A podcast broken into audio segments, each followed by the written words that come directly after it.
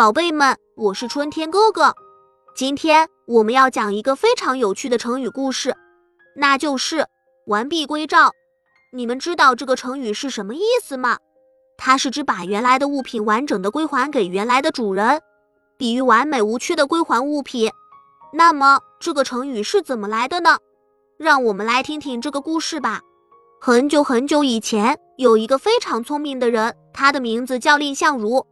当时赵王得到了一块价值连城的宝玉，名叫和氏璧。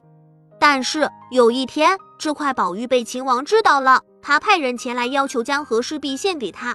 赵王非常犹豫，他知道如果不把和氏璧献给秦王，就会引起两国之间的战争。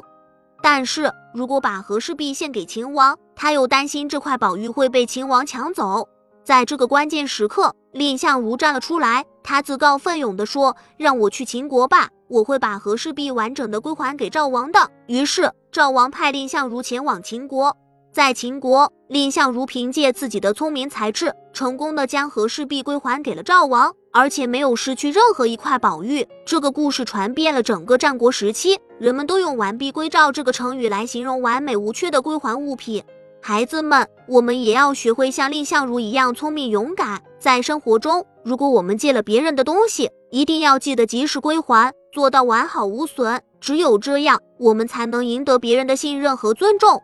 希望你们在未来的日子里，也能够像蔺相如一样聪明勇敢，做到完璧归赵，让周围的人信任你们，喜欢和你们做朋友。